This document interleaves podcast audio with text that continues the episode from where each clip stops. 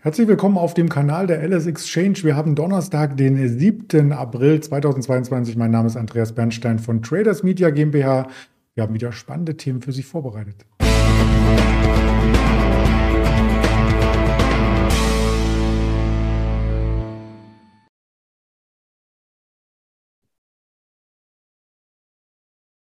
Die Themen möchte ich heute wie jeden Donnerstag besprechen mit dem lieben Ingmar Königshofen, den ich recht herzlich jetzt schon begrüße. Hallo Ingmar. Hallo Andreas.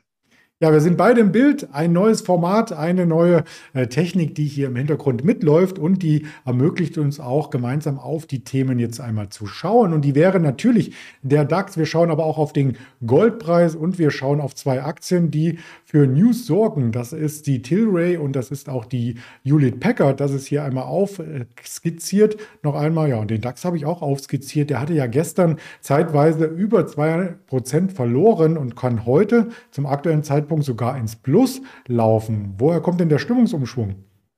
Also meiner Meinung nach ist das noch gar kein großer Stimmungsumschwung. Natürlich Intraday auf Intraday-Sicht kann das natürlich immer wieder mal drehen, das Ganze. Das ist jetzt nichts Besonderes. Aber ich bin ja sowieso ähm, eher mittelfristig unterwegs, wenn wir hier dieses Interview führen. Natürlich im Daytrading-Bereich äh, handle ich ja auch. Da werden auch die Positionen schnell mal gedreht. Aber wir sind momentan weiter in einer Phase, wo der Markt so in einer ja, mehr oder weniger Seitwärtskonsolidierung ist. Wir sehen mal fallende Notierungen, mal wieder steigende Notierungen. Äh, meiner Meinung nach nicht überraschend. Gestern äh, ging es ja dann doch noch etwas hin und her, als dann eben das äh, FED-Protokoll veröffentlicht wurde. Da ja, wird jetzt eben angedacht, dass es dann doch eventuell einen doppelten Zinsschritt äh, beim nächsten äh, Termin geben könnte. Und entsprechend Anleihen im Wert von 95 Milliarden US-Dollar sollen jetzt pro Monat äh, auslaufen. Äh, das ist zumindest die Überlegung aktuell. Und das hat den Markt natürlich nochmal etwas zu, zur Schwankung gebracht. Es ging dann zwischenzeitlich nochmal kurz abwärts, dann aber auch wieder deutlich aufwärts. Also 100 Punkte Schwankungen, muss man ja fast sagen, im aktuellen Umfeld sind relativ wenig. Aber wir wollen uns hier, hier immer das mittelfristige Bild anschauen, wie ich eben schon gesagt habe. Und da sind wir weiterhin zumindest das ist meine Meinung, in einem ja, Abwärtstrend, beziehungsweise es könnte ein deutlicherer Abwärtstrend nochmal folgen. Warum? Wir hatten zuletzt gesehen, dass der Markt bis in die Region 14.800 bis 15.000 ansteigen konnte, gerade so bis 14.900, also genau in die Mitte dieser massiven Widerstandszone. Und wir erinnern uns da nochmal dran, als wir diese lange Seitwärtsphase hatten vom April ähm, letzten Jahres. Das ging ja über Monate seitwärts und wir hatten ja die 14.800 bis 15.000 als wichtigen Support. Dieser wurde dann gebrochen. Es ging 1000 bis 1200 Punkte abwärts. Das hatten wir hier auch immer so ähm, ja, in diesem Interview auch angesprochen, dass das dann eben passieren kann, dass dann deutlicher Abverkauf stattfinden wird. Sehr wahrscheinlich zumindest. Und jetzt sind wir dann eben, nachdem wir über 2000 Punkte wieder angestiegen sind vom Tief, genau in die Region 14.800 bis 15.000 angestiegen und dort jetzt wieder nach unten wegge weggedreht. Also rein von der Charttechnik her ist es äh, bilderbuchmäßig bisher gelaufen, muss man sagen. Und ich gehe davon aus, dass der Markt jetzt auch weiter unter Druck kommen wird. Aber das wird eventuell sicher noch ein bisschen dauern. Deshalb wundert mich auch nicht, dass der Markt jetzt noch etwas schwankt. Wenn wir nämlich uns verschiedene Zyklen anschauen, zum Beispiel den Dekadenzyklus für den Dow Jones oder aber auch den Vieres-Wahlzyklus, dann zeigen die an, dass es so ab Mitte April dann wieder ungemütlicher werden könnte, dass die Märkte dann deutlicher korrigieren bis Ende September, Anfang Oktober sogar, also auch der DAX.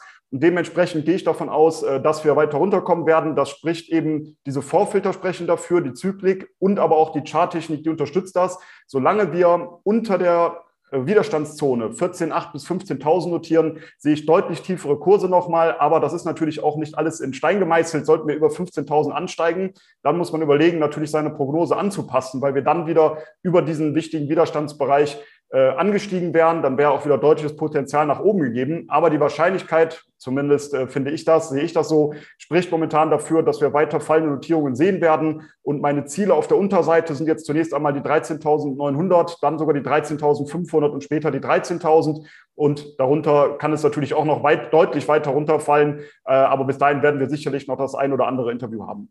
Mhm. Werden da nicht auch Großanleger aktiv, die in dem letzten Abschwung bei 13.000 vielleicht nicht gekauft haben? Genau, das ist natürlich die Frage. Ich bin ja da etwas anderer Meinung wie viele andere. Also wir hatten ja beim Corona-Crash diese V-Formation gesehen und viele gehen jetzt davon aus, dass eben jetzt diese V-Formation auch wieder stattfinden könnte. Meiner Meinung nach ist das jetzt aber ein ganz klar anderes Umfeld, was wir sehen. Wir hatten während des Corona-Crashs natürlich wussten wir, Zinsen sind niedrig, es gab nicht diese Inflationsdaten, die wir sehen. Und es wurden, ähm, ja, die ähm, Anleihenkaufprogramme waren sehr, sehr groß, wurde sehr viel Geld in den Markt gepumpt. Und wir haben ja eben schon besprochen, das wird jetzt langsam zurückgefahren. Die Zinsen müssen ansteigen, weil die Inflation sehr, sehr hoch ist. Also wir haben hier eine andere Gemengelage. Deshalb gehe ich nicht davon aus, dass wir dieses Mal diese V-Formation sehen. Ich sage aber auch ganz offen und ehrlich natürlich, dass ich das während des Corona-Crashs auch erwartet hatte, dass wir nochmal eine Welle nach unten sehen. Die ist nicht gekommen. Und das ist eben das, was ich meine. Wenn man dann natürlich merkt, ähm, auch wenn die Wahrscheinlichkeit dafür spricht, dass der Markt fallen sollte. Wir steigen dann aber an über einen wichtigen Widerstandsbereich. Dann muss man natürlich seine Prognose auch anpassen. Da muss man natürlich etwas flexibel sein und nicht daran dann stur festhalten. Aber zumindest von den Vorfiltern spricht viel dafür. Und ich gehe eben davon aus, auch dass die eher anders sogar, dass die Leute, die jetzt unten oder die Marktteilnehmer, die unten eingestiegen sind, dann auch eventuell kalte Füße bekommen. Sollten wir nochmal neues Zwischentief sehen und dann vielleicht auch klar wird, dass es keine Vorformation gibt, dass dann eher wieder sogar noch weiter Druck auf den Markt kommen könnte. Mhm. Ja, die, du hast die Wellen angesprochen beim DAX, eher kleinere Wellen gestern, die Volatilität angestiegen auf 400 Punkte intraday. Wir hatten aber auch schon Ende letzter Woche nur 100 Punkte. Also da kommt so langsam wieder Schwung rein. Im Hoch waren wir vor einigen Wochen sogar bei über 700 Punkten intraday Volatilität. Nicht ganz so schwankungsfreudig ist der Dow Jones, aber der hat auch nicht so stark nachgegeben. Wenn man sich das direkt mal vergleicht, verlor der DAX ja bis zum gestrigen Börsenschluss 11 Prozent in diesem Jahr schon und der Dow Jones nur 5 Prozent. Ist das dann der sicherere Markt? Tja, das ist, das ist eine sehr gute Frage. Ähm, ich denke auch, dass der Dow Jones nochmal deutlich unter Druck kommen wird. Aber ganz interessant, was du gerade noch angesprochen hast, aus Trading-Sicht, einfach was die Volatilität angeht. Ich bekomme das ja auch mit immer bei meinen Kunden, äh, dass dann teilweise über sich es wird sich beschwert, wenn die Volatilität sehr, sehr gering ist. Und wenn wir uns da auch wieder zurückerinnern, als der Markt in dieser Seitwärtsphase war, da hatten wir eine sehr geringe Volatilität. Dann kam auf einmal eine sehr hohe Volatilität auf. Und jetzt haben wir eigentlich immer noch viel Schwankung. Und jetzt wird wieder gesagt, naja, ist ja relativ wenig gegen, ja, im Gegensatz zu vor einem Monat zum Beispiel. Aber nichtsdestotrotz, die Tagesschwankungen lassen sich natürlich immer sehr, sehr gut ausnutzen. Also da wird es natürlich auch immer wieder Änderungen geben. Mal ist die Vola gering, mal ist die Vola hoch. Aber, und das wollte ich gerade, darauf wollte ich gerade hinaus, hohe Volatilitäten bieten natürlich auch hohe Chancen, gerade wenn man im Anlagezertifikatebereich sich mal umschaut. Wenn die Volatilität, also die Schwankungsbreite sehr, sehr hoch ist, dann lassen sich eben auch attraktive Konditionen darstellen im Anlagezertifikatebereich und man kann dann eben auch davon profitieren, dass die Volatilität etwas zurückgeht. Das nur als kleiner Nebeneinschub. Dann wollen wir da auch nochmal auf den Dow Jones gucken. Ähm, die Gemengelage sehe ich da natürlich ganz genauso. Wir haben hier auch den Dekadenzyklus für den Dow Jones, den ich eben angesprochen hatte, und auch den Viereswahlzyklus. Wir haben dieses Jahr in den USA ein Zwischenwahljahr und da spricht eben viel dafür, dass es ab Mitte April abwärts gehen könnte. Ob es dann so stark abwärts geht, wie du gerade angesprochen hast, wie beim DAX oder nicht, das muss man dann eben sehen. Man kann es immer positiv oder negativ ausdrücken. Auf der einen Seite kann man sagen, naja, er hat besser performt in den letzten Monaten, also ähm, scheint das der stabilere Index zu sein. Auf der anderen Seite sagt man häufig auch, dann hat es vielleicht Ab Nachholpotenzial, aber natürlich auch auf der Unterseite, wenn es dann mal deutlich unter Druck kommen sollte. Wir sind natürlich von diesem Ukraine-Russland-Krieg sind wir natürlich deutlich ähm, mehr betroffen als jetzt äh, die USA. Deshalb kann das natürlich auch da reinspielen, dass, die, dass der Index noch nicht so stark verloren hat. Aber ich möchte jetzt hier auch nochmal auf den Chart blicken und wir haben hier, wie auch ähnlich beim DAX, wo ich eben gesagt hatte, die 14.800 bis 15.000, haben wir hier im Dow Jones einen Widerstandsbereich bei circa 35.400 bis 35.800 Punkten. Da sind wir jetzt zuletzt auch nach unten weggedreht und ich gehe auch davon aus, dass wir hier eher äh, deutlich tiefere Kurse nochmal sehen werden. Kurzfristig sehe ich hier die 34.000, später die 33.500 und dann die 33.000 Punkte Marke. Das wären zumindest meine nächsten Ziele rein aus charttechnischer Sicht für den Dow Jones. Mhm. Und vom Dow Jones kommt man natürlich bei solchen Volatilitäten auch schnell zum Goldpreis, der so als äh, sicherer Hafen gilt. Den schauen wir uns auch nochmal an in der Präsentation zuvor. Aber Einzelaktien, ich glaube, ich habe bei der Präsentation die Folie hinten angestellt. Also lass uns gerne erst die Quartalszahlen durchsprechen, die es ja immer noch gibt. Zum Beispiel von Tilray, ein Cannabishersteller. Genau, da wurden gestern äh, Quartalszahlen für das dritte Quartal veröffentlicht. Der Umsatz, der lag bei 151,87 Millionen US-Dollar. Erwartet wurden 156 Millionen US-Dollar. Also da wurden die Erwartungen nicht erfüllt. Aber der Gewinn je Aktie, der lag bei 0,09 US-Dollar und erwartet wurde sogar hier ein negatives Ergebnis von minus 0,082 US-Dollar. Also da war eine positive Überraschung beim Gewinn gegeben, beim Umsatz wurde allerdings das Ganze verfehlt. Aber nichtsdestotrotz, rein von der Charttechnik her finde ich es sehr interessant. Wir sind natürlich übergeordnet deutlich zurückgekommen. Die Aktie hat massiv verloren. Und es gab ja da auch wieder diesen Hype der Cannabis-Aktien, die sind erstmal sehr, sehr stark gestiegen und ähnlich, wie wir das auch gesehen haben bei 3D-Druck, bei Wasserstoffaktien, die Aktien korrigieren dann doch nochmal deutlicher, sind äh, ja massiv zurückgekommen, auch die Tilray-Aktie.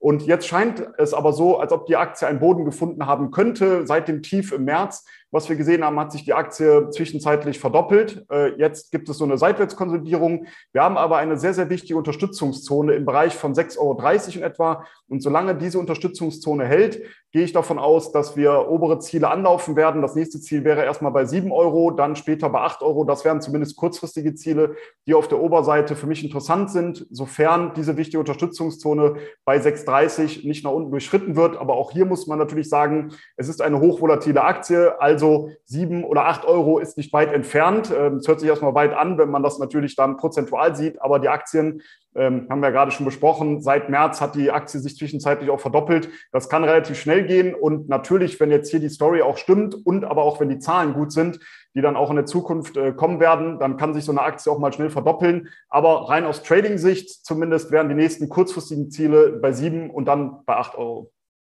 Ja, wenn die Zahlen stimmen und wenn sich ein Boden gebildet hat, das ist auch das Stichwort für Warren Buffett, der als Investor sich auch immer ähm, ja nicht nur mit kleinen Aktienpositionen zufrieden gibt, sondern sich regelrecht in Unternehmen reinkauft. Muss er auch mit den vielen Milliarden, die er im Hintergrund hat, dann wird so eine Beteiligung ein bisschen größer. Und jetzt hat er eine vollzogen, die wir uns genauer anschauen möchten.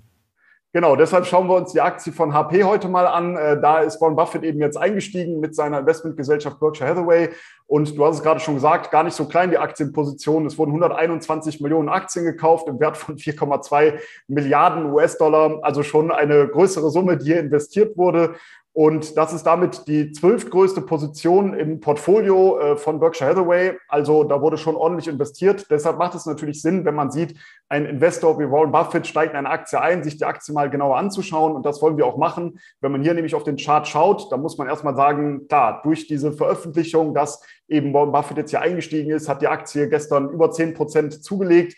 Und wir sehen aber in der letzten Zeit eine Konsolidierung. Seit dem Corona-Crash hat die Aktie sich erstmal mehr als verdreifacht. Das ist ja schon mal sehr positiv. Dann sind wir in eine Seitwärtskonsolidierung jetzt zuletzt übergegangen. Diese ist so im Bereich 30 bis 35 Euro und wir arbeiten da gerade an einem Ausbruch nach oben. Und das Schöne ist immer, deshalb handle ich sowas sehr gerne, wenn wir eine Seitwärtskonsolidierung sehen, dann kann man das natürlich den Ausbruch wunderbar handeln. Also gibt es einen Ausbruch nach oben oder nach unten. Und was macht man dann, um ein Kursziel zu erörtern? Da nimmt man einfach den Abstand zwischen diesen, ja, zwischen der oberen Seitwärtsbegrenzung und der unteren, also 30 bis 35 Euro. Das ist der Abstand 5 Euro. Und wenn es einen Ausbruch nach oben gibt oder nach unten, dann kann man eben ein Ziel projizieren, indem man diese 5 Euro Differenz an den Ausbruchspunkt heransetzt. Jetzt findet gerade so ein Ausbruch nach oben statt und dementsprechend wäre das Kursziel auf der Oberseite jetzt bei 40 Euro. Mhm. Das klingt spannend und da wir gerade bei Kurszielen sind, ich habe Gold schon angesprochen, dann lass uns den Goldpreis auch nochmal reinnehmen, der im Verhältnis zu den Aktienmärkten ja so gut wie gar nicht sich bewegt. Warum äh, ist denn da so ein bisschen der Wurm drin? Ja, das ist wirklich erstaunlich, muss man sagen, wenn man sieht, wie die Inflationsdaten sind. Und es wurde ja immer gesagt, äh, Gold ist ein Inflationshedge. Äh, nichtsdestotrotz konnte der Goldpreis bisher von dieser Thematik mehr oder weniger gar nicht profitieren. Wir haben natürlich gesehen, dass der Goldpreis zwischenzeitlich sehr, sehr stark angestiegen ist. Das lag aber an der, äh, an des, an, am Krieg. Und ähm, an, an der Inflation, ja, da konnte der Goldpreis zumindest nicht davon irgendwie ja, partizipieren oder daran partizipieren, dass die Inflation ansteigt. Und das ist etwas überraschend. Aber wir haben jetzt gelesen auch, dass die Bank für internationalen Zahlungsausgleich davor warnt, dass sich die Inflation über einen längeren Zeitraum sehr wahrscheinlich auf einem höheren Niveau ähm, ja, halten wird und man sich damit abfinden muss, dass wir jetzt in ein anderes Umfeld äh, kommen. Und dementsprechend gehe ich schon davon aus, dass der Goldpreis da mittelfristig noch von profitieren kann. Natürlich ja, der Goldpreis bewegt sich in letzter Zeit nicht so stark, aber wir sind ja schon an einem oberen Level angekommen. Wir sind zuletzt bis an 2070 US-Dollar herangelaufen. Da war ja das alte Hoch, da sind wir jetzt nach unten weggedreht.